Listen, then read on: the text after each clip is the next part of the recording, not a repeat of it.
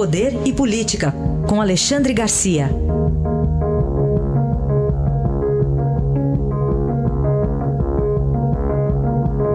Alexandre, bom dia.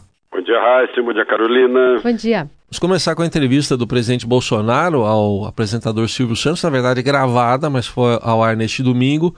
Ele recebeu lá apoio do Silvio para a reforma da Previdência, mas não tão abertamente para as armas, né, Alexandre? É, eu, acho que, bom, em primeiro lugar, a, a gente não pode dizer exatamente que foi uma entrevista de Bolsonaro para Silvio Santos. Sim. Né?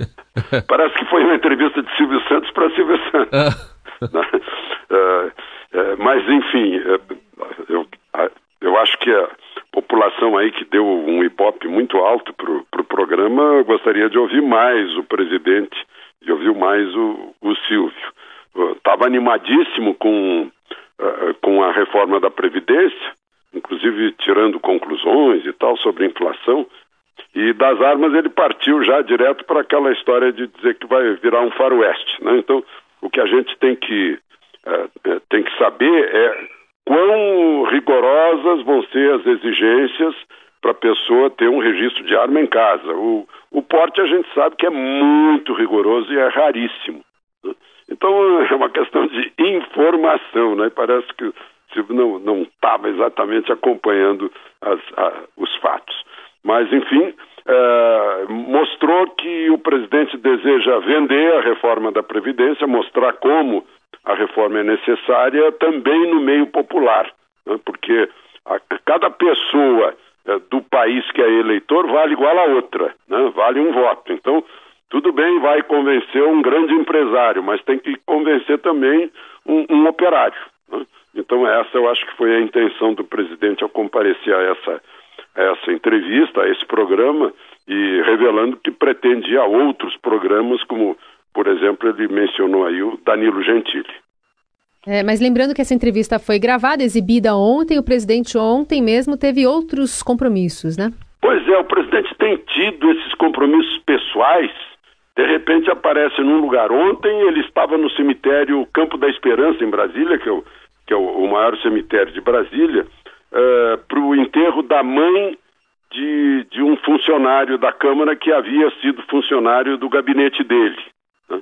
Uh, foi acompanhado do, do, filho, que é deputado federal por São Paulo, uh, e, e tava, passou o tempo todo abraçado nesse, nesse funcionário. Dias atrás ele foi a uma favela em Brasília a chamada cidade estrutural, feita sobre um lixão, para retribuir a visita daquela menina que, que uh, teria, né, ter, teria recusado o cumprimento dele. Na verdade, ela estava recusando que fosse torcedora do Flamengo. Então, eu, o que eu queria mostrar é essa exposição do presidente ao risco, mesmo depois da facada em Juiz de Fora. Parece que ele continua igual né, nessa exposição. A gente viu lá no Rio de Janeiro andando de moto, ali no meio das pessoas. Ele, isso não significou que ele tenha se distanciado das pessoas. Continua igual e para, provavelmente para desespero da segurança. Bom, vamos falar de outro assunto também preocupante, Alexandre. Pessoal, a, alunos no, que não sabem ler e já em estágio avançado.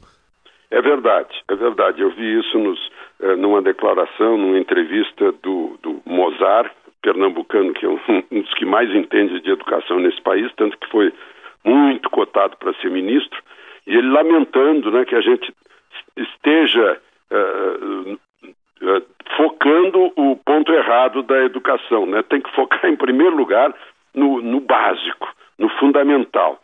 Uh, 55% das crianças que estão no terceiro ano no, no, no, ensino público não sabem ler. E as crianças que estão no ensino público são aquelas mais necessitadas de apoio.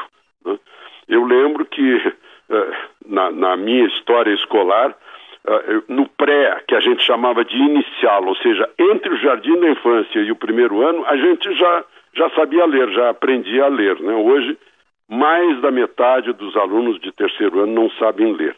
Enquanto isso, a gente recebe aí pelas redes sociais as, as universidades sendo eh, destruídas, eh, alunos por algum motivo andando pelados, né, se tornando iguais porque ficam diferentes se tiver de roupa. Né?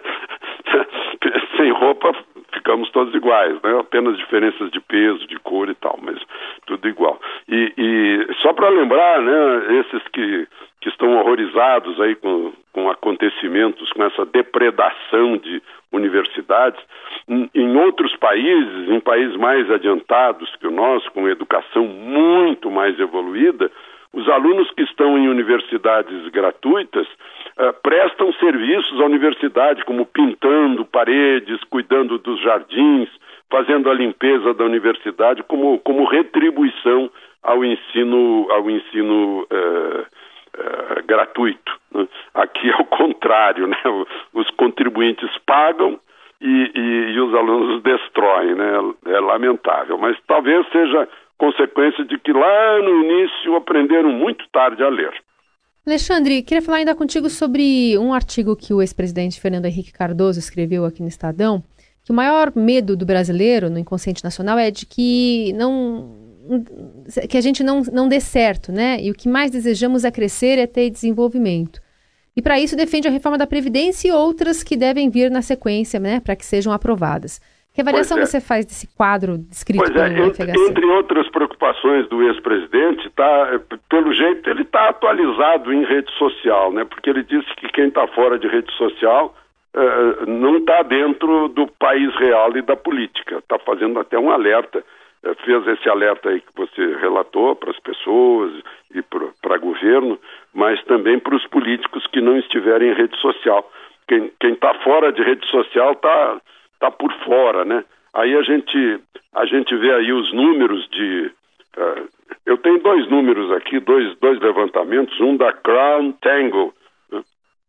que uh, sobre a, a movimentação nas redes sociais dos políticos envolvidos na eleição de outubro, durante esses seis meses após as eleições. Né?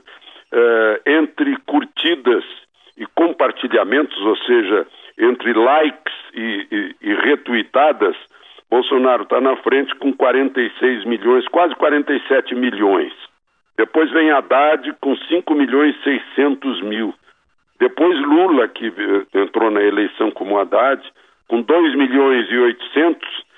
Amoedo com 2 milhões e 225 e Ciro Gomes com 1 milhão e 100 mil uh, na soma de likes e retweetadas seis meses depois do pleito de outubro. E no governo hoje, levantamento atual, feito pelo Poder 360, eh, mostra que só gente do governo que atua, direto ou indiretamente no governo, porque aí vão entrar os filhos de Bolsonaro, que atua nas redes sociais. Bolsonaro é o campeão com 4 milhões e 109 mil seguidores. Depois vem o deputado Eduardo Bolsonaro, com 1 milhão 427. Né? Aí estamos quase empatados.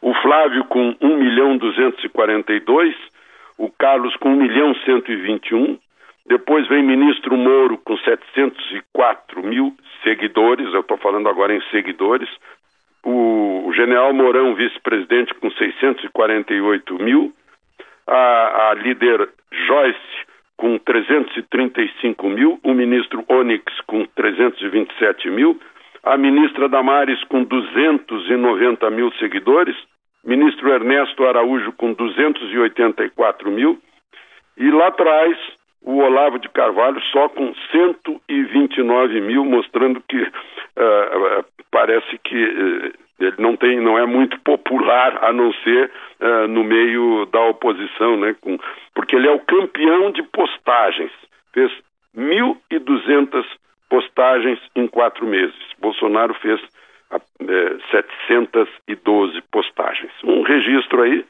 sobre esse mundo virtual, que é, é um mundo bem real também, conforme diz o Fernando, o, o ex-presidente Fernando Henrique Cardoso. Aí a análise de Alexandre Garcia que volta amanhã ao Jornal Eldorado. Obrigado. Até amanhã, Alexandre. Até amanhã.